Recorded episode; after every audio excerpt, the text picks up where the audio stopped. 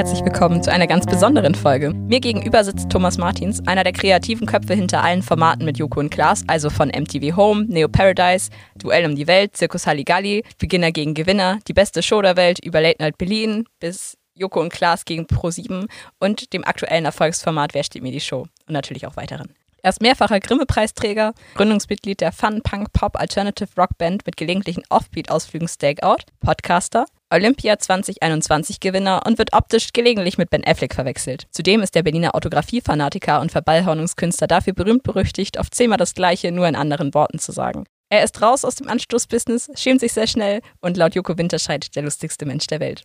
Herzlich willkommen, Thomas Martins. Wie tief bist du gesunken, dass du uns ein Interview gibst? Das ist, eine, das ist die erste Frage. Ja, quasi zur Anmoderation. ich fand es irgendwie ganz interessant. Ich fand es irgendwie fand es cool, dass äh, da jemand anderes noch Interesse hat und viel scheinbar mit uns oder mit mir ähm, zu quatschen. Da dachte ich, okay, das klingt doch erstmal witzig. Hör ich mir mal an. Und dann habt ihr ja sofort ganz äh, höflich zurückgeschrieben, habt dann sogar ein paar Fragen geschickt und dachte ich, geil. Lass mal probieren. Vielleicht funktioniert das ja. Vielleicht habe ich hier was Schlaues mitzuteilen für die Menschen da draußen. Bei unserem Podcast ist ja immer so, da hat man ja gar nicht so die Gelegenheit, wirklich schlaue Dinge von sich zu geben. Wir leben da ja mehr so im im Quatschigen und Blödsinnigen. Und, und jetzt dachte ich, hey, jetzt kann man doch mal vielleicht auch was Smartes in die Welt hinausschießen. Mal gucken, ob es klappt. Und schwupps, schon sitzen wir hier. Ja, so schnell geht's. Ne? Ja. Du hast ja Olympia 2021 gewonnen. Ja. Ähm, hat sich seitdem irgendwas verändert? Tag, der wichtigste Tag des Jahres. Es hat sich natürlich überhaupt nichts verändert bei so einem Quatsch-Event. Das Einzige, was natürlich ganz gut war, äh, unsere komplette Firma Florida TV, die haben das natürlich schon mitverfolgt da war es dann schon irgendwie, man hat dann so vorher gemerkt, okay, jetzt haben es so langsam alle Leute mitgekriegt in der Firma und die wussten auch, da geht es jetzt um was so ein bisschen. Und natürlich, und das war so eigentlich der aufregendste Moment, war dann so, man konnte da jetzt nicht so richtig verlieren, weil dann wäre man schon so in der Firma zumindest äh, kurz mal angespuckt worden, so am nächsten Tag. Und das galt es zu vermeiden. Und mit meinem Sieg habe ich das natürlich auch geschafft. Also es ist dann schon, es kamen auch so zweieinhalb Leute, kamen so auf mich zu und haben gesagt, ja, Glückwunsch. Und das war es dann aber eigentlich. Also eigentlich war es nur eine reine innere Genugtuung, dass ich dann nicht so ganz diesen äh, Gang der Schande am nächsten Tag gehen musste ins Büro. Aber ansonsten hat sich leider überhaupt nichts verändert. Nee, keine Privilegien. Es ist nicht so, dass Leute auf der Straße mich beglückwünschen oder sagen, hey, cool gemacht, kenne ich doch. Bist du nicht der Olympiagewinner von 2021?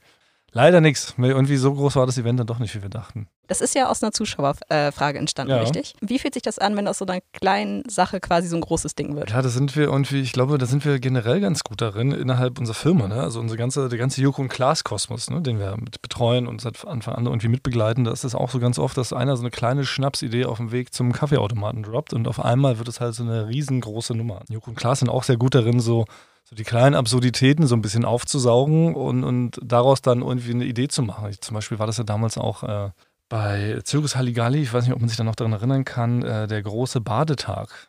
Weil Klaas, und es beruhte alles darauf, dass Klaas irgendwo im Internet so ein ganz absurdes Werbevideo entdeckt hat, was normalerweise kein Mensch sehen würde. Dann hat er das angeschleppt und gesagt, ist das nicht hilarious, ist das nicht großartig, da müssen wir doch was machen.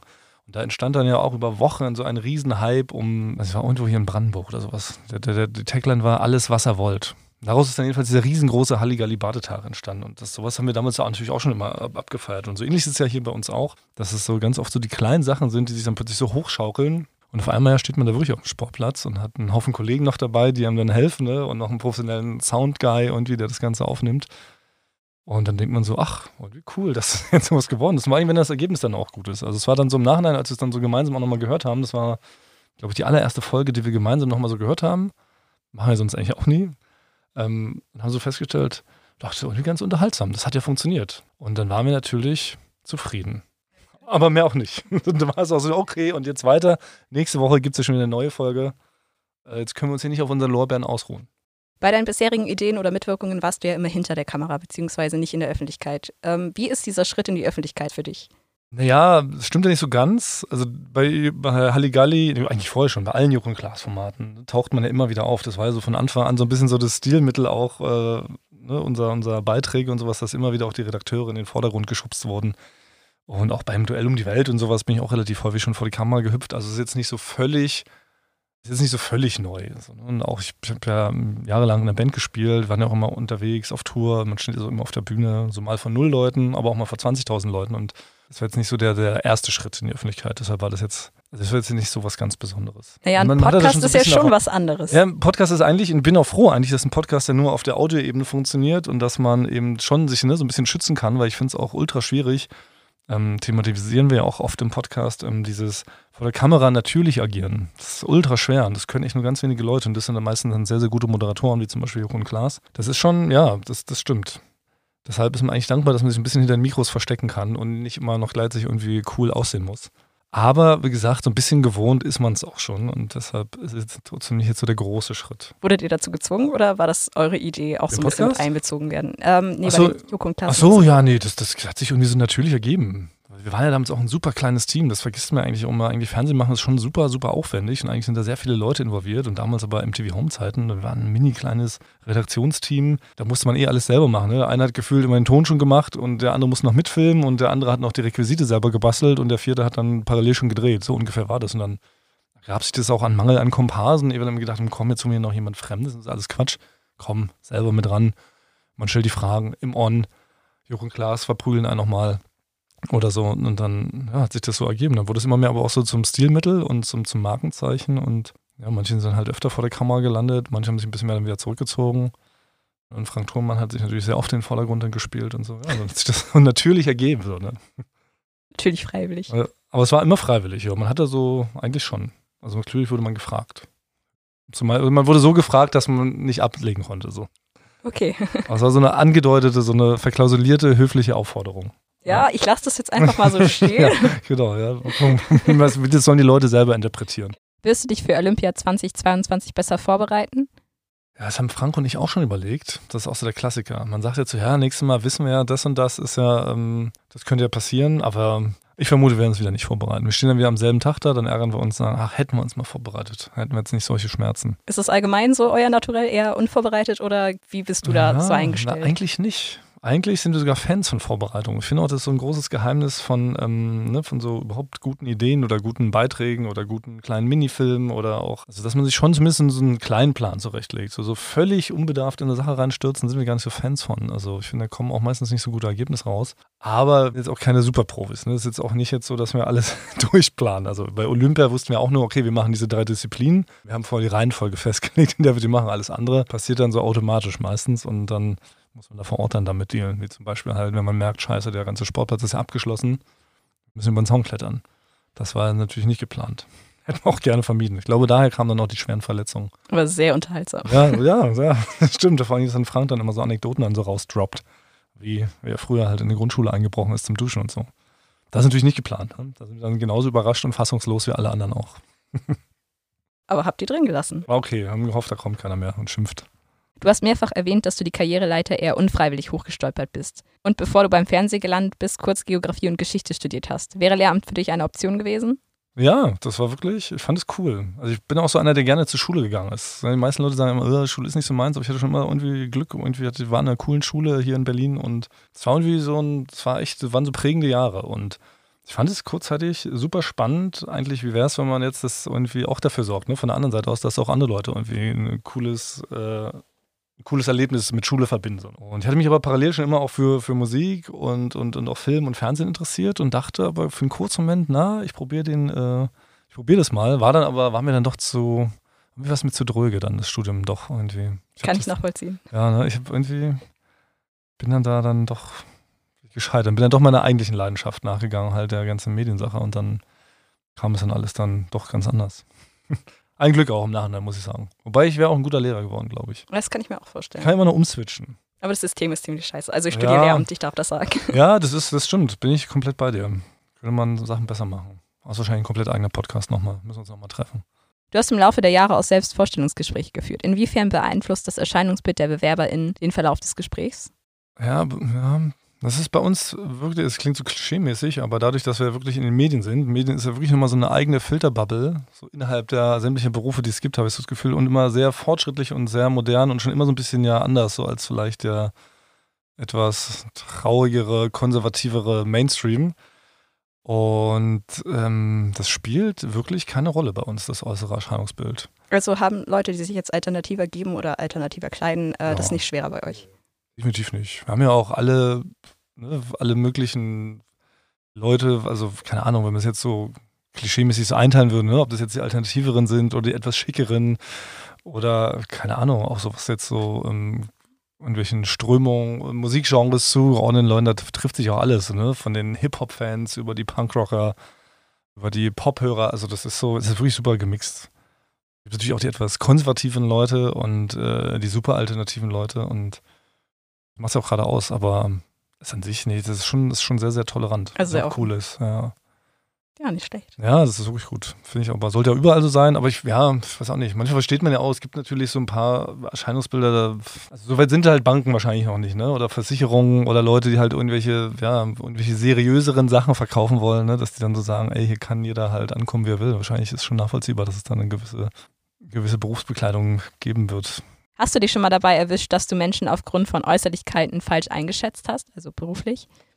Gerade ad hoc fällt mir jetzt auch kein Beispiel ein. Auch nicht irgendwie so mal, äh, das ist ja ein Spießer oder sowas, vielleicht in die ja, andere klar, Richtung. Ja, so, ja schon? in diesen Klischees denken wir schon manchmal. Ne? Klar, manche Leute können dafür äußern, das stimmt. Stimmt, manchmal denkt man wirklich, ach, der sieht aber, er sieht irgendwie nach wenig Spaß aus und das ist einer der lustigsten Menschen der Welt. Ne? Oder man, manchmal so Leute denkt man, oh, wirkt aber schüchtern und zerbrechlich und dann fangen die an, da plötzlich ne, einen Witz nach dem anderen rauszuhauen oder haben eine super krasse, voluminöse Stimme und sowas. Man denkt so, wow, was kommt denn da raus aus der Person? Ja, so in die Richtung stimmt, stimmt. Das passiert schon so. Aber jetzt, jetzt, ja, jetzt nicht so bewusst, dass man so Leute so einteilt, so, wie gesagt, wir sind ja in dieser Medienbranche, ne, Medien- und auch Musikbranche ist das ja so, was ich, wie ich das so bezeichnen würde, indem ich hier so rumgeistere. Und wie ist man eh da irgendwie toleranter? Ich man hat ja auch mit so ganz vielen verschiedenen Erscheinungsbildern zu tun irgendwie, ne? War das schon immer so?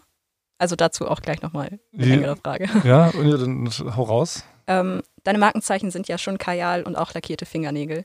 Ähm, das ist ja immer noch leider äh, nicht ganz so oft gesehen. Auch gerade irgendwie in größeren Firmen oder so. Ja. Also jetzt mal, um richtig auf die Klischees zu gehen, Ja. aber das macht unser Podcast. ähm, bist du deswegen schon mal beruflich oder privat irgendwie angeeckt oder wurde dir gesagt, dass du dich irgendwie eher konservativer kleiden solltest oder verhalten? Lustigerweise ist mir das wirklich noch nicht passiert. Seit ich das mache. Also ich mache das seit der, ich glaube, seit ich 18 bin. Das ging irgendwie in der Schule schon los. Ähm, wir waren da, glaube ich, auf einer, auf einer Klassenfahrt in, in Italien. Und irgendwann, keine Ahnung, ne? Und war dann irgendwie, ist man dann doch öfter mal lustig, äh, saß man so zusammen und irgendwann fing an, glaube ich, damals waren die, die, die Ladies, die haben angefangen, uns zu schminken ne? und, und äh, Fingernägel zu lackieren. Dann ging es aber, glaube ich, am nächsten oder übernächsten Tag zurück schon wieder ähm, in die Schule. War auch eh kurz vor Sommerferien, dann war noch eine Party und dann habe ich das einfach so gelassen, weil irgendwie gleich noch eine große Abschlussparty anstand. Dann fand ich es irgendwie cool. Natürlich haben die Leute erstmal kurz geguckt, haben so gefragt, hä, was ist denn jetzt mit dir los? Und das war dann nie wieder irgendwie Thema. Und seitdem habe ich das so. Und aber ja, aber wie gesagt, ich bin ja ne, durch Glück ja in dieser Branche gelandet und deshalb wurde es tatsächlich auch nie so groß hinterfragt. Gerade so, wenn du in der Band spielst und sowas, das fragt ja keiner, ähm, äh, hast du lackierte Fingernägel oder, oder warum sind deine Augen geschminkt? Das Fragt dich echt keiner? so ganz, also wirklich ganz selten, aber meistens eher so nebenbei. Ist jetzt nicht so die erste Frage, dass so die Leute sagen, äh, Mensch, warum hast du geschminkte Augen? Das passiert wirklich selten.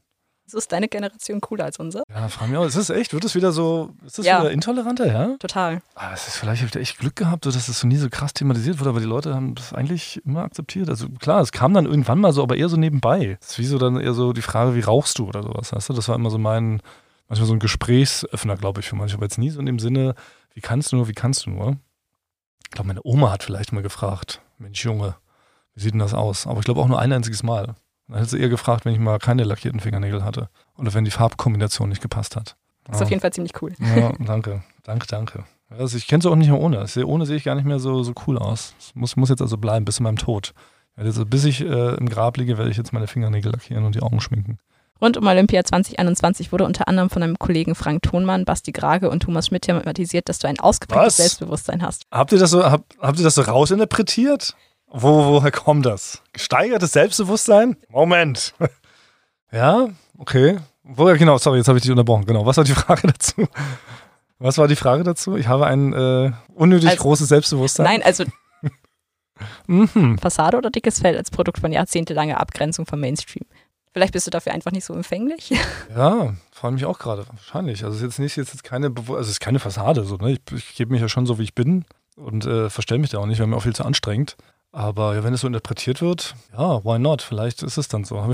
Vielleicht ein etwas gesteigertes Selbstbewusstsein. Aber das ist dann, glaube ich, auch über die Jahre so gekommen einfach. Also es wurde halt vermehrt angemerkt. Ja? Deswegen manchmal ist es ja Echt? immer so Okay. ein Funken Wahrheit dran. ja, es ist, ja gut, auch wenn das mal so. weiß die Frage, vielleicht Ja. ist hier auch mal die Möglichkeit für dich zu sagen, nee, ich habe gar kein Ich bin Selbstbewusstsein. in Wirklichkeit ganz schüchtern und ich spiele das alles nur. Ja, das wäre auch gelogen. Ich glaube, es würde auffallen. nee, das ist dann, ist das wahrscheinlich so gekommen. Aber jetzt auch nicht so jetzt bewusst antrainiert oder sowas. Ich glaube, das ist natürlich so die Sachen, die man erlebt und ne, was man so ja, all die Jahre so, so mitnimmt. Das prägt einen ja natürlich auch. Und ist vielleicht auch so ein Bandding gewesen, klar, das ist, glaube ich, ganz gut. Ich meine, ich habe auch angefangen, glaube ich, mit 17, 18 in der Band zu spielen, dann immer Auftritte gespielt. Wir haben ja richtig viele Auftritte gespielt, so über die Jahre. Und da wächst man ja auch. So am Anfang, ich weiß noch, die ersten Konzerte, da waren wir so verschüchtert und konnten auch äh, unsere Instrumente noch gar nicht so gut bieten. Dann haben wir im Sitzen gespielt zum Beispiel. Und dann haben wir es auch nach drei, vier Konzerten festgestellt, ja, wie albern ist denn das, dass wir auf der Bühne sitzen, so, ne? So was für ein Quatsch, so, ne? Und dann hat sich da auch immer so gesteigert. Und irgendwann war das, war das richtig lustig, dass man gerne auf die Bühne gegangen, hat sich da wohlgefühlt, hat gemerkt, ja, das kommt an, ja. Und man muss natürlich stimmen, da muss man auch so ein bisschen Selbstbewusstsein nach außen tragen, weil es ist ja immer albern, wenn man so auf der Bühne steht und dann sind so Leute, gucken da so verschüchtert vor sich hin, schaffen es nicht mal irgendwie so ein, so ein ja, so eine, keine Ahnung, so eine Beziehung zum Publikum aufzubauen. Und das, das hat man schon mit übernommen. Ich war immer Frontmann, habe ja immer gesungen, habe auch die Ansagen gemacht und so. Und dadurch ist es natürlich, glaube ich, über die Jahre ist das wahrscheinlich automatisch dadurch so ein bisschen gekommen. Das stimmt. Das kann schon sein. Und dann überträgt sich das natürlich auf den Alltag, auf den Beruf. Und das kann natürlich sein, dass es dann auch den Kollegen auffällt. Guck mal, erwartet ja auch Show, ne? Ja, ja, das ist ja zu Recht ja auch. Ich finde, wenn man einen Eintritt bezahlt und will man das sehen, dann muss man ja zumindest irgendwie was bieten. Und wenn man jetzt schon nicht die originellste Musik der Welt macht, so wie wir, und jetzt auch nicht die äh, Könige an den Instrumenten sind oder auch jetzt die äh, Special Effects vielleicht zu wünschen übrig lassen, weil wir gar keine hatten, dann muss man dem wenigstens Unterhaltung bieten. Und das haben wir eigentlich immer sehr, äh, sehr beherzigt. War immer sehr, sehr beliebt. Bei uns gab es damals immer die Regel, keinen eigenen Merch tragen. Nicht, dass wir welchen hatten, aber da hat unser Schlagzeuger immer Ja. sehr drauf beharrt. Ja, das ist auch albern, oder? So eigene Bandshirts anziehen von der eigenen Band, das geht nicht. War bei uns auch ein No-Go. Ja, so kam es wahrscheinlich. Okay. Ich achte mal darauf jetzt demnächst, wie das so ist mit dem Selbstbewusstsein. Ich würde noch einen kleinen Tick zurückgehen und zwar äh, mal bei deiner Jugend ansetzen. Wir reden ja viel über Subkulturen hier im Podcast und ich wollte einfach mal fragen, hast du dich als Jugendlicher einer Subkultur zugehörig gefühlt, beziehungsweise, oder war das einfach nur schlicht Abgrenzung von irgendwas oder? Nö, ich war schon definitiv Punkrocker, würde ich schon immer so sagen. Ne?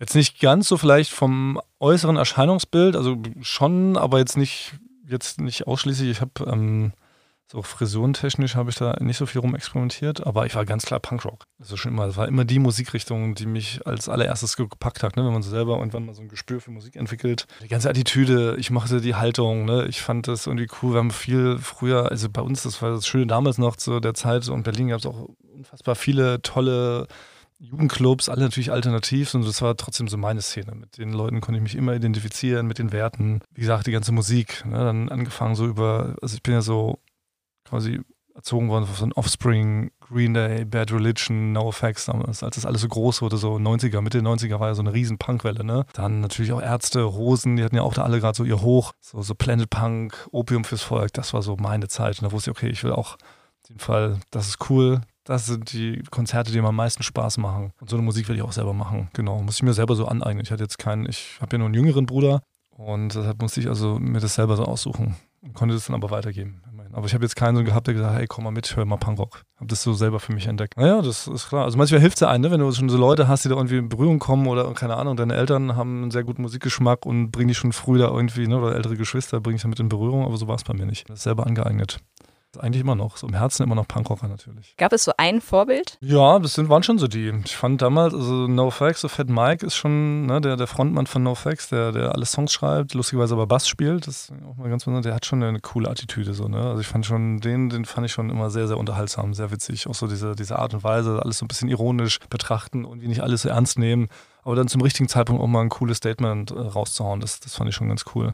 Und ja, es trifft ja auch auf die, die Ärzte zu. Ich fand die auch, die haben da auch mal einen ganz guten Weg irgendwie gefunden, so, ne, zwischen so Ironie und so ein bisschen übertriebene, ja, so Großmannssucht, aber irgendwie immer auf eine sympathische Art. Also das, das fand ich, das hat mich so am ehesten angesprochen. Das fand ich schon ganz cool. Und dann aber auch wieder so die politischen Sachen so von Bad Religion, aber das sind jetzt keine Vorbilder. Also nee, das, das kann man nicht so sagen. Und ich bin dann auch noch so ein bisschen so Richtung so, so, so Metal noch abgerutscht. Also überhaupt dann alles, was Gitarrenmusik war, ne? Ob es Alternative, Indie, äh, Rock, Metal, Metallica, auch dann so eine andere große, große Liebe. Und ich fand eigentlich James Hetfield fand ich schon auch wieder cool, obwohl der eigentlich ja, der war eher so als, als Erscheinungsbild, fand ich ihn irgendwie ganz witzig. Und er hatte so eine cool, wie er Gitarre gespielt hat. Das hat mir imponiert. Der hat sich aber sonst jetzt nicht so durch seine Äußerung oder sowas. Eigentlich auch total widersprüchlich, weil James Hetfield ist ja total der, wie sagt man denn, konservativere Redneck, so, ne? Das passt eigentlich gar nicht richtig zum Punkrock. Aber eigentlich irgendwie, ich fand so die ganze Appearance, die war ganz cool. Und die Musik natürlich. Und die Stimme. gerne so eine Stimme wie James Hetfield. Ja, dafür hat es immer nicht Ganz gereicht. ehrlich, wer hätte die nicht? Also ja. war da eben ein bisschen versteckter Bassistenhass mit drin? Nee, ich finde es mega. Ich, Bassist ist, ist Bassisten super. Also wie gesagt, Fat Mike, das finde ich ja, das finde ich ja gerade so spektakulär, dass der alle Songs schreibt, aber auf der Bühne sagt, ach, mir reicht, dass ich mit dem Bass spiele, so ein bisschen so als Unterstützung. Finde ich immer cool. Nee, jetzt, ja, fantastische Bassisten. Alle Leute, die seine Instrumente spielen, sind cool. Ausnahmslos. Ähm, wie hat dein Umfeld darauf damals reagiert? Das war vollkommen, wurde vollkommen hingenommen. Hat eigentlich keinen besonders, besonders interessiert. Ist aber auch nicht mehr, also ich habe so das Gefühl, es war auch gar nicht schon mehr die Zeit, dass es noch so großes Rebellentum war, oder? Oder liegt es daran, dass ich einfach in einer Großstadt groß geworden bin? Das ich glaube, es, auch liegt, sein, ne? es liegt ja. an Berlin. Das kann wirklich sein. Das haben wir auch schon öfter mal überlegt. So, ich, ich kenne natürlich dadurch, dass ich Urberliner bin, habe ich relativ wenig Berührungspunkte mit Leuten natürlich, äh, die also auf dem Dorf groß geworden sind. Und das ist wahrscheinlich ein gigantischer Unterschied oder ist ein Riesenunterschied. Klar, weiß man ja auch. Ich meine, wir wissen es ja auch viel vom, vom Touren und sowas. War ja auch mal dann, wenn man ab und zu mal die Zeit hat, mit Leuten zu quatschen, das ist dann schon krass, wenn die so erzählen, ne, wie das ist, in einer, in einer Kleinstadt oder auf dem Dorf halt der Einzige zu sein, der Punkrock hört. Ne? Da wirst du ja natürlich ganz anders angeguckt. Aber in Berlin war das halt so egal. Also wie gesagt, auch in meiner Schule war gefühlt die Hälfte waren eh irgendwie alternativ. Und das Schöne war aber, es war immer so, alles auch so jahrgangsübergreifend. Und es war trotzdem so, also alle konnten miteinander irgendwie cool feiern. So, ne? Und wenn es dann hieß, ähm, Bunte Kuh war damals zum Beispiel so ein, so ein schönes alternatives äh, Jugendprojekt, da haben alle Leute aus der Schule die Party gefeiert. Also nicht nur die, die Punkrocker und die Alternativen, da haben auch die coolen Girls gesagt, ey, da machen wir unsere Geburtstagsfeier, so, ne, in so einem halb besetzten Haus. Das gehörte da irgendwie, das waren wir alle zusammen irgendwie immer vermischt. Egal auf welchem, welchem Musikgenre zugehörig. Also, ne? also die Hip-Hopper, die Punker, die, ähm, die schickeren Leute. Das war irgendwie alles eins. Das war immer cool. Also es war aber, ich glaube schon, ja klar, ne? man war da echt privilegiert und gesegnet, dass das eben so entspannt und so homogen war. Ich weiß, dass es auf dem Land anders ist, ne? Da hat ja. man, hat man, ja, ja, da hat man, das stimmt schon, da hat man echt andere Sorgen, ne? wenn man sich da auch kleidungstechnisch so outet. Das ist kacke, ja. Das stimmt. Also ich bin halt auf einem Bauernhof mit so, in so einem Dorf mit drei Häusern aufgewachsen ja. und da war das halt echt schon so, wenn man dann da irgendwie man, nur mit ne? einem Totenkopf ja. irgendwie auf dem Pullover rumgelaufen ist oder so, dann hieß es immer gleich mal beschwert ja, Satan und deswegen finde ich das gerade richtig krass. Ja, das ist ja eigentlich ja, andersrum genauso. Stimmt schon. Das ist, eigentlich ist es viel mutiger auch natürlich ein Punker irgendwie auf dem Land zu sein als in der Stadt, so weißt du, wo es eh keinen interessiert. Das ist ja eh auch Berlin nochmal, das ist eine ganz besondere Attitüde. Das ja rumlaufen, wie du willst und sein, wer du willst, da wirst du eigentlich relativ selten schräg angeguckt. Quatsch, das ist immer wichtig. Ja, ja, total. Aber natürlich ist es ja viel, viel anstrengender und viel äh, komplizierter in einem etwas konservativeren Umfeld, glaube ich, ne, so, so noch aufzutreten. Deshalb, bei mir ist es, ich bin ja an sich ist es genau, für mich ist es weniger äh, wahrscheinlich so aufregend und Konfrontation verbunden als jetzt ne, für dich oder sowas, wenn du aus einer kleineren Stadt kommst, am Bauernhof. Ja, deshalb, also ich glaube da eigentlich, du, da hat keiner irgendwie groß was gesagt. Es war überhaupt nicht so, es war immer so für relativ normal, ne? Ja, damit erübrigt sich die Frage, es war eigentlich noch so ein bisschen, äh, wollte ich noch das Fass aufmachen in die Richtung, war das jetzt bewusst Abgrenzung oder einfach nur äh, bei uns war es halt gerade so, dass wir halt uns gezielt halt von den ja. anderen abgesetzt haben und damit aber auch oft alleine dastanden. Also wir hatten halt keine richtigen Subkulturen, weil man dann eher alleine in der Klasse oder in der Gruppe, man hat dann echt lange gebraucht, um Leute zu finden, die mit einem eine Band gründen wollen oder so. Ähm, das war aber bei dir gar nicht der Fall wahrscheinlich. Ja, das ist echt verrückt. Ja klar, jetzt wird es einem nochmal so bewusst, jetzt wo du es so erzählst, ne? wie, wie kompliziert es ja wirklich äh, außerhalb von so großen Ballungsräumen ist. Weil es war überhaupt kein Thema. Du kannst eh tausend Leute, auch so bandmäßig, was, was da an, an, Bands alleine gab. Wir waren in so einem, ja, unsere Schulen waren, da gab es noch gleich noch ein anderes Gymnasium, also drei Gymnasien eigentlich relativ einfleck. Allein die hatten zusammen schon, glaube ich, 15 Punkbands so ungefähr, ja. Plus dann noch die Alternativeren, also da konntest du Festivals spielen, nur mit Leuten wirklich aus der direkten Umgebung. Und jeder kannte sich auch und jeder kannte auch die anderen Punkbands. Man hat ganz oft zusammen auch irgendwo gespielt und so. Das war, ja, das war eher Überfluss.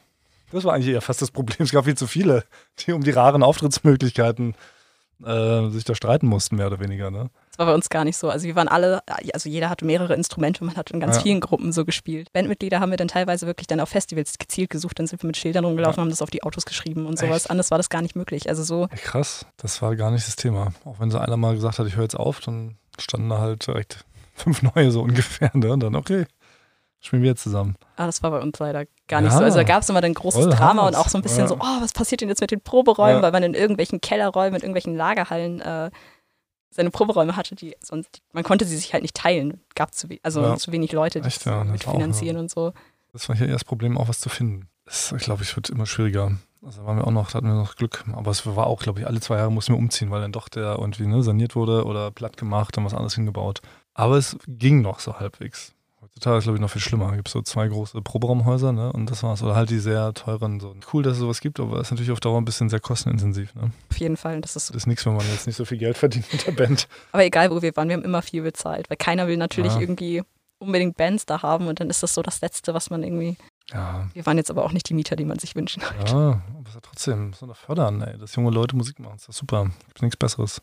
Naja, irgendwann, wenn wir dann mal in der Politik sind, in der, an der Macht. Proberäume für alle, so mal ein Ansatz. Auf jeden Fall. Ja, für Bands, für Theatergruppen, keine Ahnung, DJs, Leute, die äh, zusammen zocken wollen.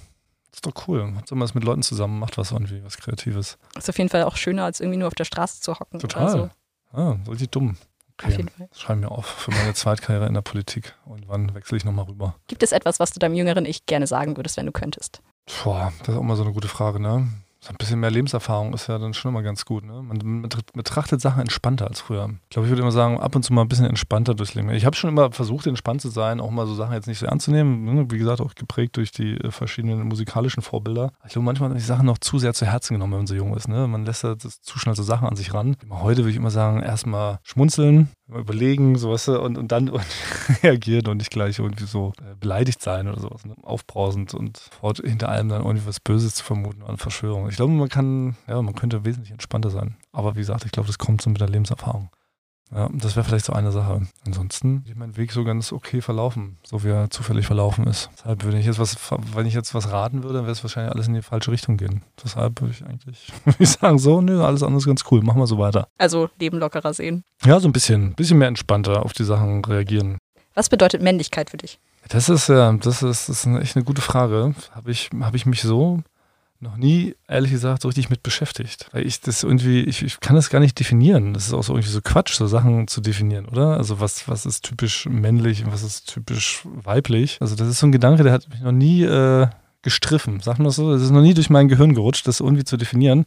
Man kennt ja so Klischeebilder, aber das ist ja alles lächerlich so, ne? Über, über sowas lacht man ja, wenn Leute so sagen, oh, ja, typisch männlich ist, ne? besonders hart. Jagen, Autos, ne? Das ist ein, so ein Scheiß, ne? Das ist ja, da kann man sich ja nur lustig drüber machen. Könnte ich überhaupt nicht sagen, was typisch männlich ist oder typisch weiblich ist. Ich denke so überhaupt nicht und deshalb kann ich das eigentlich nicht beantworten. Ich werde das tatsächlich fast jeden Tag gefragt, deswegen hatte ich Ja? die Frage mit aufgenommen. Aber das ist doch, das ist doch, das ist doch total weird. Also wer denkt denn in solchen Kategorien? Ist auch so scheißegal irgendwie. Weil ich finde, die Leute sollten eher menschlich sein. Das wäre vielleicht mal ein Ansatz. So müsste man es vielleicht formulieren. Was ist typisch Menschlich. menschlich? Ja, das ist doch, da kann man Sachen antworten, weil das andere das ist richtiger Quatsch. Das ist richtiger Blödsinn. Ich hoffe auch, dass sich das Schöner irgendwann Ansatz. mal überholt. So, das ärgert mich richtig. Ich möchte jetzt jemand verprügeln. Ist das männlich? Ja, ne? jemand verprügeln. Sofort. Ähm, der letzte Punkt wäre noch Musik. Oh ja. Du hast ja schon so ein bisschen Richtig. erzählt und ich glaube, das ist auch dein Ding, darüber zu reden. Ja, Musik, Serien, Popkultur generell. Das ist, glaube ich, auch so das, was uns da alle eint bei uns in der Firma. Das sind alles riesige, große Musik- und Film- und Serien-Nerds. Kann man ganz klar sagen. Was bedeutet Musik für dich? Ja, das, also Musik ist, ja, das ist genau auf einer Stufe wie mit Serien und Film. Das ist schon so, ne, das ist schon sehr, sehr wichtig. Also es wäre so ein sehr, sehr trauriges Leben ohne Musik. Ne? Also ich finde auch selbst, wenn man nur Musik äh, konsumiert, es kann ihm das ja so viel geben. Ne? Also ich in meinem speziellen Fall bin ja eher Fan so von, von Rockmusik und, und, und Gitarrenmusik eher. Und ja, es gibt irgendwie nichts Geileres, finde ich, als auf einem Konzert. So, ne? Wenn das einmal dann so live hörst, die Songs mitgrölen, da ausflippen, rumspringen oder auch auf Festivals, so so Festivalwochenenden, ne? ob das jetzt ein Riesenfestival ist wie Rock am Ring oder so kleine Punkrock-Festivals, wo nur 500 Leute rumrennen, so das ist, es gibt irgendwie nichts, was vergleichbar ist, so was diese Atmosphäre betrifft, die so den Vibe, den man da spürt, auch mit den anderen Leuten da und man guckt nach links und rechts und alle haben so ein Grinsen im Gesicht und singen denselben Song mit. Das ist einfach, das, das passiert mit ganz wenigen anderen Sachen. Deshalb ist eigentlich Musik doch noch ein bisschen sogar fast wichtiger als als als, als Fernsehen oder Filme, weil man das ja nicht so richtig schön gemeinsam erleben kann. Ne? Also aber gerade eben so, so ein Live-Erlebnis wie Musik, wie so eine Lieblingsband und mit dem einen Song, was da so passiert und ne, wie da alles so eins wird und alle haben da so gerade das gleiche geile Gefühl, das ist schon echt, echt cool. Muss man auch erlebt haben. Also ich bin richtig, es tut mir für alle Menschen leid, die noch niemals auf dem Festival waren oder beim Konzert. So, ne? Auf jeden Fall. Das ist, das muss man erleben. Das gibt nichts Besseres. Genauso geil ist natürlich auch, selber als Musik machen, Ja, auch ich, auf da der wollte ich Bühne gerade stehen. nachfragen. Also, ähm, du bist ja durch Stakeout ja auch als Frontmann aktiv. Ja. Und wie ist das, wenn jetzt so eine Masse deinen eigenen Song mitsingt. Ja, ist auch genauso unbeschreiblich, ne? Das ist so absurd, wenn du Leute hast, die. Wir waren ja schon immer dankbar, wenn die Leute applaudiert haben. Das hat uns schon immer gereicht. Das war natürlich immer verrückter, wenn Leute plötzlich anfingen auch zu tanzen zu unserer Musik oder wild rumzuporen. Dann dachte man schon mal, wow, hier geht's aber ab. Und natürlich noch krasser ist, wenn du plötzlich merkst, so, dass da verschiedene Leute plötzlich äh, deine Shirts anhaben und äh, die Songs mitsingen. Das, äh, das war natürlich immer bizarr. Aber wir waren immer auch so, wir haben gesagt, ne, wir sind hier eine, eine Serviceband, wir entertainen euch, äh, verschwendet hier nicht zu viel Energie, wartet mal noch auf eure Hauptband und was hier noch kommt und so. Und das war immer so unser Ansinn. Wir waren da trotzdem natürlich immer begeistert, wenn die Leute äh, Sachen kannten oder auch Songs eingefordert haben, lauthals. War ja auch dann ab und zu dann mal so, dass die Leute dann richtig nach Songs verlangt haben. Nee, das ist super, klar. Das gibt irgendwie nichts Absurderes. Aber es ist jetzt ähnlich lustigerweise auch beim Podcast, muss ich sagen. Ähm, ich hatte vorher so wenig Berührungspunkte da mit diesem ganzen Genre. Ich wusste natürlich, dass es alles gibt und so, hatte aber einfach so wenig Zeit, mich da überhaupt reinzuhören. Und als der Frank dann dazu gezwungen hat, das zu machen und das dann so die ersten Folgen so liefen. Aha, gezwungen. Ja, da sind sie ja gezwungen, das zu machen. Und dann waren wir dann aber auch erstaunt, wie schnell und wie viel Feedback es dazu gibt. Also da, das war dann auch überraschend. Da haben wir überhaupt nicht mit gerechnet. Auch als wir die Instagram-Seite dann angelegt haben und so und auf einmal haben da richtig viele Leute geschrieben, die das auch gut finden und lustig finden. Auch Leute von früher, die schon ganz lange nicht mehr gesprochen oder getroffen hatten, schreiben dann so ganz nett, hey, hört jetzt immer euren Podcast, finde ich ja richtig witzig. Ich so, wow, das ist ja absurd. Also 20 Jahre nicht gesehen, gehört und, und dann hören die aber den Podcast und, und schreiben, dass sie das irgendwie total unterhaltsam finden. Das war dann auch wieder so, das hat mich wie ein bisschen äh, in die Bandzeit zurück äh, erinnert gefühlt, so wenn dann Leute eben sagen, ey, ich mag eure Musik, das ist ja ein super Song, den höre ich immer dann und dann. Das, das ist schon cool und klar, freut man sich immer, wenn Leute irgendwie was gut finden, was man macht. Wäre auch merkwürdig, wenn es nicht so wäre, oder? Ja, das stimmt. Also ich mache das ja nur, damit Leute es auf jeden Fall scheiße finden. Das wäre merkwürdig, glaube ich. Das wäre Black Metal. Nein, man braucht immer Feedback. Jeder Mensch geht ja auch nach positivem Feedback. Alle anderen, die das Gegenteil überhaupt nicht lügen, würde ich sagen. Das hat uns auch total überrascht. Also wir machen das ja komplett anonym und auch keine Werbung. Das heißt aber anonym? Ihr verratet nicht mal eure echten Namen und sowas? Nein. Echt, wirklich? Das läuft nur unter Phantomschmerz. Genau. Ach, das ist ja krass. Das ist ja richtig äh, mysteriös. Ja, quasi. Also wir reden halt viel über privaten Kram mhm. so und was halt uns so im Leben bewegt, okay. aber nicht mit unseren Namen. Ja, aber okay, aber ihr verratet nie, wer ihr seid. Es bleibt anonym, deshalb werde ich auch nie fragen, äh, wie ihr heißt. Ich kenne euch ja auch nur unter eurem, äh, unter eurem Pseudonym. Finde ich aber okay. Das hält es, das hält es mysteriös. Staggart hat ja 2010 das letzte Album rausgebracht. Ja. Ähm, Geschenk Beste. an die Welt. Ein Knalleralbum. Fand ich auch richtig gut. Wieso ja? macht ihr nicht weiter? Ja, die Zeit, die Zeit, die liebe Zeit. Das ist wirklich das Traurige. Das war, also wir waren ja, wir waren ja super aktiv und, und sehr viel unterwegs. Wir haben ja wirklich so 60, 70 Konzerte im Jahr gespielt und haben es ja wirklich richtig intensiv betrieben, haben ja alle zwei Jahre dann eine Platte aufgenommen. Aber irgendwann mussten wir doch mal überlegen, na, tun wir jetzt mal doch so, als ob wir jetzt einen richtigen Beruf dann so angehen. Und dann kam es auch so, die, die kam ja, überschnitt sich dann mit, ähm, man arbeitet dann bei Jochen Klaas und MTV und das wurde ja alles immer größer und wie gesagt, man ist dann so sind die Karriereleiter da so hochgestolpert. Plötzlich war man halt nicht mehr nur kleiner Redakteur, sondern schon Redaktionsleiter. Und die anderen Jungs hatten dann auch so Jobs, die dann halt immer ähm, zeitaufwendiger wurden und dann hätte man sich entscheiden müssen. Also entweder gehen wir jetzt mal so voll Risiko, nur Band oder halt, die Band muss jetzt zurückstecken und wir probieren mal halt eben doch wie ja, normale Leute halt arbeiten zu gehen und nicht die ganzen Wochenenden so irgendwie im Tourbus zu verbringen. Da haben wir uns halt eben dann doch tatsächlich eher so ein bisschen für die, für die, in Anführungszeichen, echte Arbeit entschieden und haben es dann einfach zeitlich nicht mehr hinbekommen. Also den Aufwand, den wir da reingesteckt hatten, wir haben es ja, glaube ich, sehr intensive Jahre, so, ne, mehrere Alben, permanent auf Tour. Also wir hatten eine schöne Zeit und äh, wir haben es auch super genossen und dann war klar, komm, wir lassen das jetzt so ein bisschen sanft austrudeln. Wir haben uns ja nie offiziell aufgelöst, ne, weil wir haben uns ja nicht im, im Streit auseinandergelebt, sondern haben gesagt, mhm. okay, wir brauchen ähm, jetzt so ein bisschen mehr Zeit für die anderen Sachen, die wir machen und deshalb spielen wir auch immer das, seitdem ja immer noch ein Konzert pro Jahr mindestens. Ja, stimmt, du hast es die exklusivste ja, Band genannt. Deutschlands exklusivste Band, Stakeout. Einmal im Jahr spielen wir ein Konzert immer noch. Aber also man kann uns auch immer noch buchen. Also wenn uns jetzt Leute fragen und, wir sind nett und wir haben tatsächlich mal alle Zeit, dann, äh, dann kriegen wir es schon auch noch hin. Wir hatten ja, wir waren eine super fleißige Band, wir haben sehr viel geprobt, haben sehr viele Songs auch geschrieben und dadurch, dass wir so intensiv geprobt haben, können wir die auch teilweise immer noch. Ich bin immer wieder überrascht. Ich wir buchen uns dann auch hier so, so, so, so einen Mietproberaum dann immer kurz davor. Dann setzt man sich da hin, schreibt sich mal so, überlegt sich so 20, 25 Songs und dann sind wir immer wieder erstaunt, dass einem die Akkorde noch einfallen, Texte, das kommt dann immer noch so raus. Also wenn es so passt, dann, dann sagen wir auch da schon gerne nochmal zu spielen auch bestimmt auch nochmal zwei Konzerte vielleicht pro Jahr. Das, ähm, deshalb, also uns gibt es immer noch. Aber ja, es nicht reicht schlecht. nicht mehr. Ja, es reicht nicht mehr für, für neue Alben und sowas. Das packe ich jetzt alles in die Intros rein, bei Eulen vor die Säue. Ah, das, da, kommt jetzt, da, geht jetzt die, da gehen jetzt die kreativen Ideen hin. Aber ich finde es krass, wie lange ihr es durchgehalten habt. Gemeinsam. Das sind jetzt schon fast 20 Jahre. Also 2002, 2003 habt ihr euch gegründet. Ist Ja. das richtig? Oder ist das Ja, so ein genau, Fake im stimmt. Internet? Nee, nee, nee, 2003 muss es gewesen sein, glaube ich, ja. Also eigentlich hätten wir in zwei Jahren 20-Jähriges theoretisch.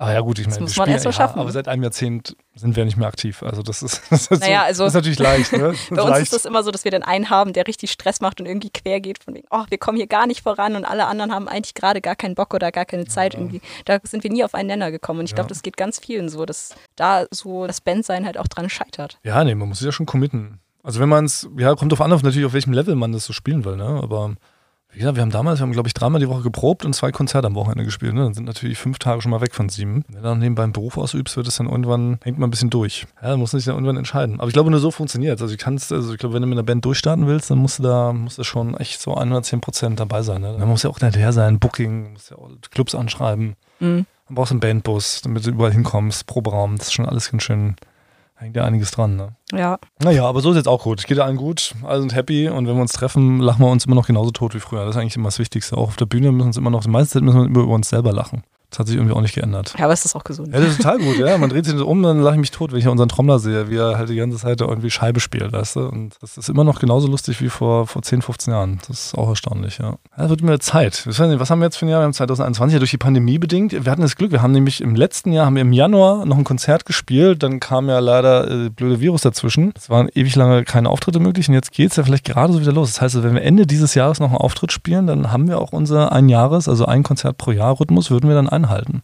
Deshalb buchen Sie uns jetzt.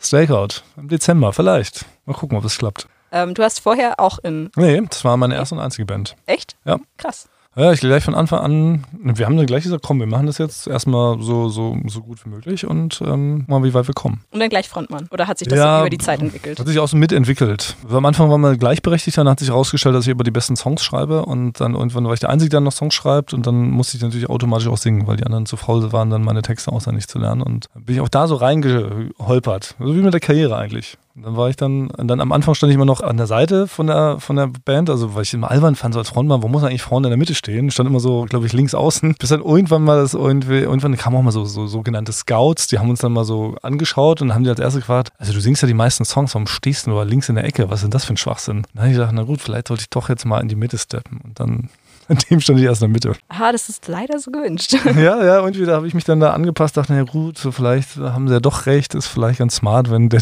der Typ, der da die Ansagen macht und die Songs singt, vielleicht nicht ganz, ganz weit außen da steht, wo die Scheinwerfer nicht hinkommen. Aber am Anfang fand ich immer witzig, so auch von der Seite die Leute so. Ist auf jeden Fall mal was anderes. Und wenn viel auf der ja. Bühne los ist, dann macht das halt auch nichts. Ja, eigentlich ja, ne? Aber stimmt eigentlich ist es im Common Sense, dass der, der Sänger, der Hauptsänger steht schon in der Mitte, ne? Es gibt, glaube ich, wenig Bands, wo der Sänger außen steht, ne?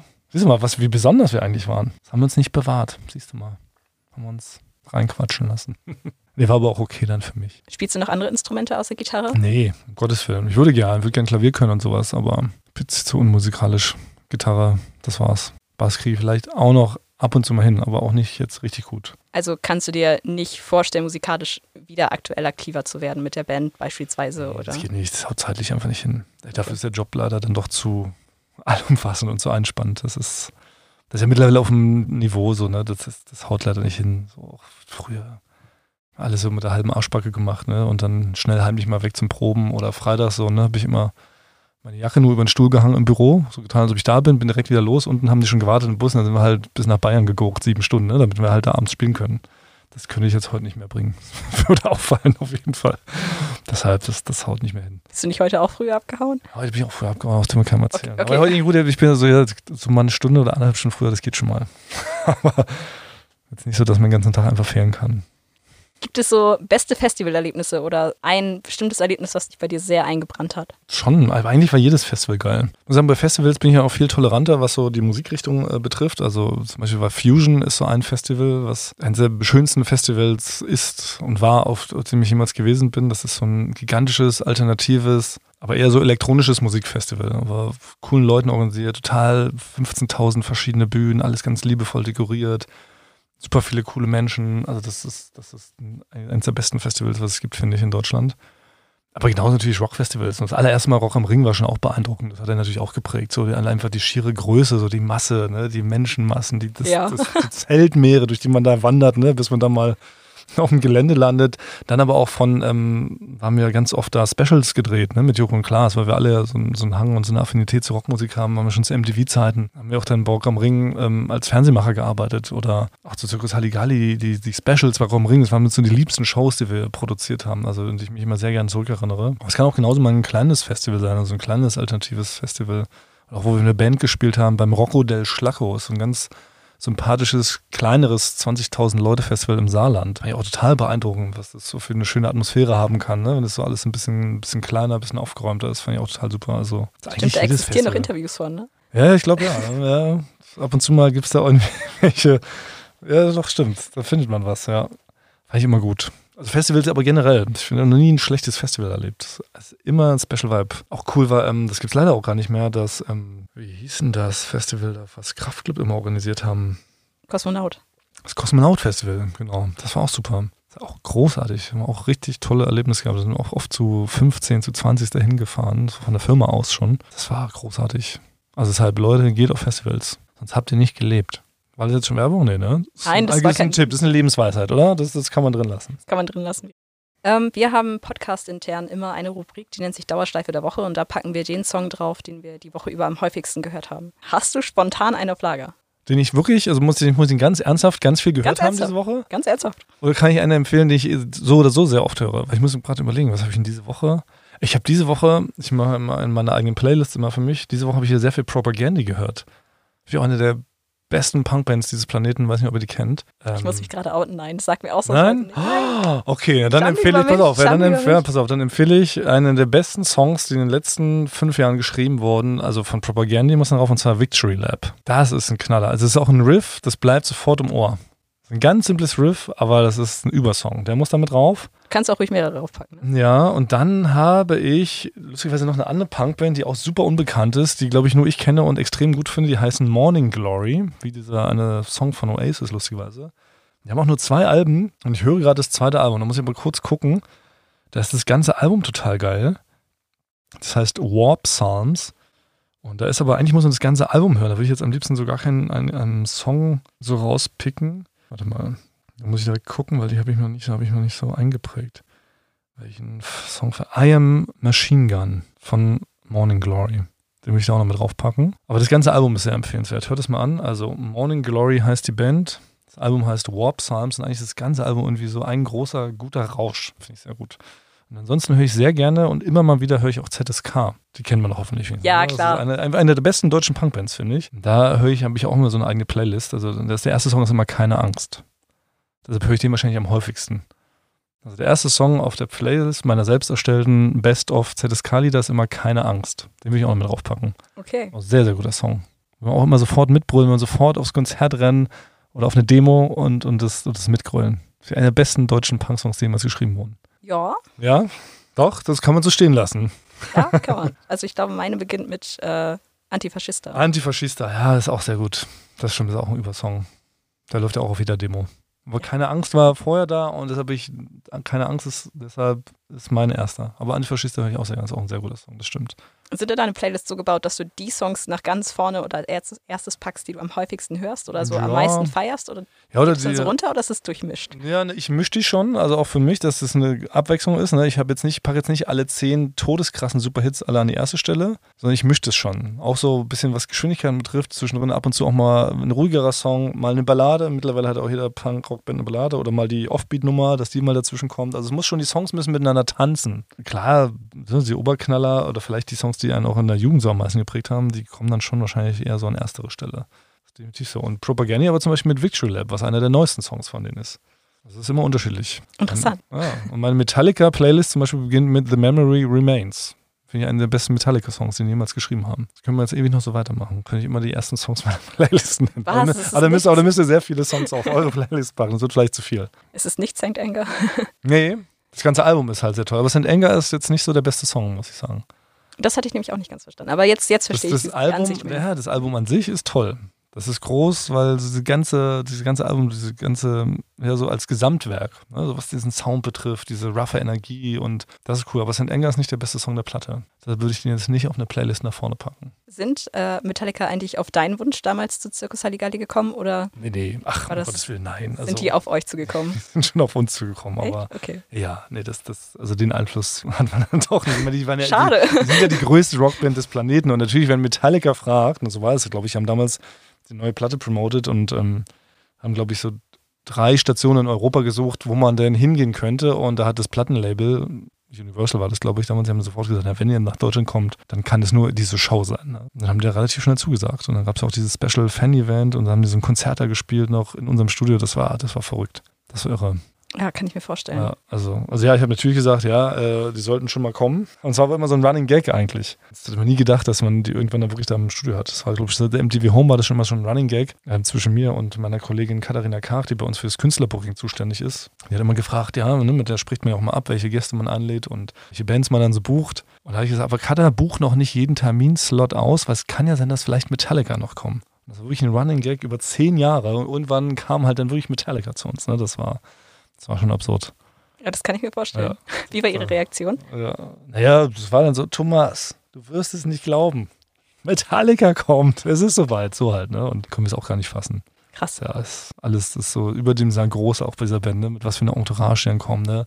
Ja, gefühlt 15 Manager. Jeder reist mit einem eigenen Privatjet an, so von der Band. Also, das ist, das war alles vollkommen absurd. Haben gar nicht die Räumlichkeiten gereicht bei uns damals, weiß ich auch noch, als sie da einfielen mit ihrer 500-Mann-Crew. Ne, Jeder eigene Garderobe, eigener Massageraum, eigener Raum nur für die Tüte vom James Hetfield, die er immer mit hat. Also, es war wirklich bizarr. Das war echt krass. Das war, echt, ja, das war ein Highlight, ja. Also richtig große Bands sind jetzt nicht mehr dabei, oder? Na, jetzt bei Late in Berlin, nee, dafür ist es zu bisschen zu nischig, glaube ich. Ne? Halligalli wäre doch irgendwie ein bisschen eine etwas größer angelegte Show, so ein bisschen, bisschen mainstreamiger. Late Night ist ja jetzt mehr so in der Tradition so von Harald Schmidt eher. Ähm, da treten solche Bands natürlich nicht mehr auf. Ne? Was schade ist, das war immer das Coole bei Halligalli, also was wir da Da an- muss ich auch sagen. Also finde ich ja, auch schade. Oder? Was wir da an Künstlern hatten. Ich mochte auch mal die Schrankbands, ne, die dann einmal in die Werbung rausspielen. Das war so ein tolles Ding, um nochmal so ein paar etwas kleinere Bands auch den Leuten vorzustellen.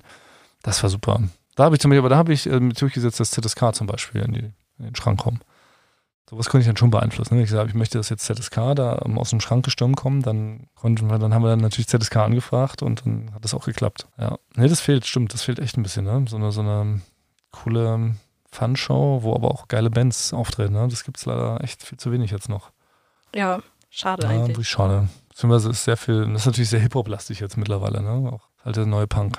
Muss man auch erstmal akzeptieren. Das ändert sich wieder in fünf Jahren. Ah, die Prognose. Es Keine ist, ja, Sorge. es ist ja für die Nachwelt festgehalten. Keine Sorge. Fünf Jahren ist Punkrock wieder King. King im Land. Es gibt ja wilde Spekulationen, wo wir gerade beim Thema Schrankband waren, dass du in der ersten Folge MTV Home im Schrank warst. Ja, Ja, das das, stimmt sogar, das bin ich. Aber da war noch der Gag, glaube ich, dass, ähm, das kam damals nie rüber. Der Gag war, dass die Band da im Schrank immer auf Guitar Hero Instrumenten, glaube ich, gespielt hat. Versucht hat, Kam ich nicht meine, rüber. ja, das kam überhaupt nicht, der Gag kam überhaupt nicht. Und dann sind wir irgendwann übergegangen, dass ja da eigentlich Bands rein können, die eigene Songs haben. Und so ging es dann los. Am Anfang waren das immer wild zusammengewürfelte Mitarbeiter und irgendwann kamen dann echte Bands rein. Ich habe sogar mit Stakeout irgendwann mal im Schrank gespielt bei MTV Home. Da liefen dann unsere eigenen Songs in und aus der Werbung. Ja, ja, Und wie war das für dich so vor den Kollegen oder kannten die? Ach, die kannten das schon. Ah, okay. Naja, ach, die waren alle schon bei Konzerten. Das war jetzt auch keine, keine Überwindung. Die wussten das, ja. Ja, Zweifelsfall mit genug Alkohol geht. Ne? ja das sowieso. ja, so war das. The good old times. Ja, hast du noch irgendein Thema? Nee, alles gut. Also wenn das, äh, wenn du glücklich bist, dann bin ich auch glücklich. Und wenn die Songs da jetzt auf eine Playlist kommen, freut mich das natürlich auch. Ich hätte ja einen Stakeout-Song nennen sollen. Verdammt, ich bin blöd. Hm. Naja, egal. Kannst auch noch Ja? einen.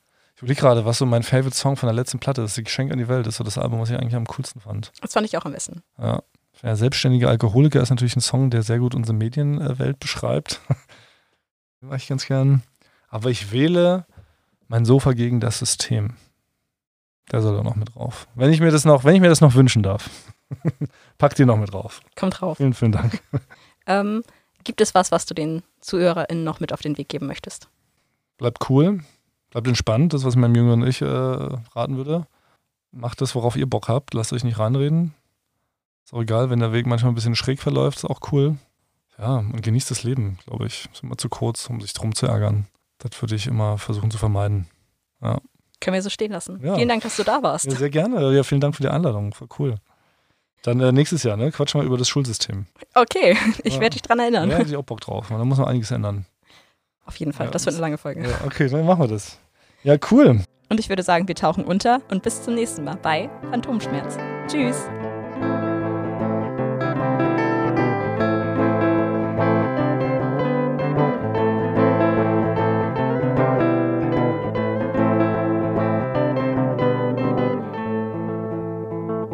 Na dann, ich hoffe, wir haben jetzt recorded.